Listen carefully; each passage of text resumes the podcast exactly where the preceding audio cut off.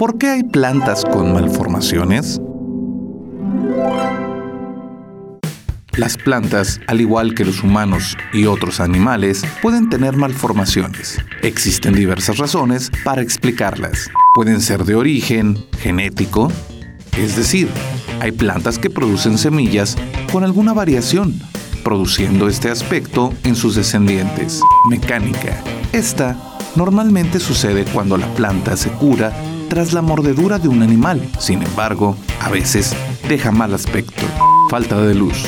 Las plantas necesitan de la luz para realizar la fotosíntesis y sin ella, las plantas jóvenes se ven obligadas a crecer de forma desigual para lograr este objetivo. Falta de agua. Las condiciones climáticas varían cada año. En algunos llueve mucho y en otros hay sequía.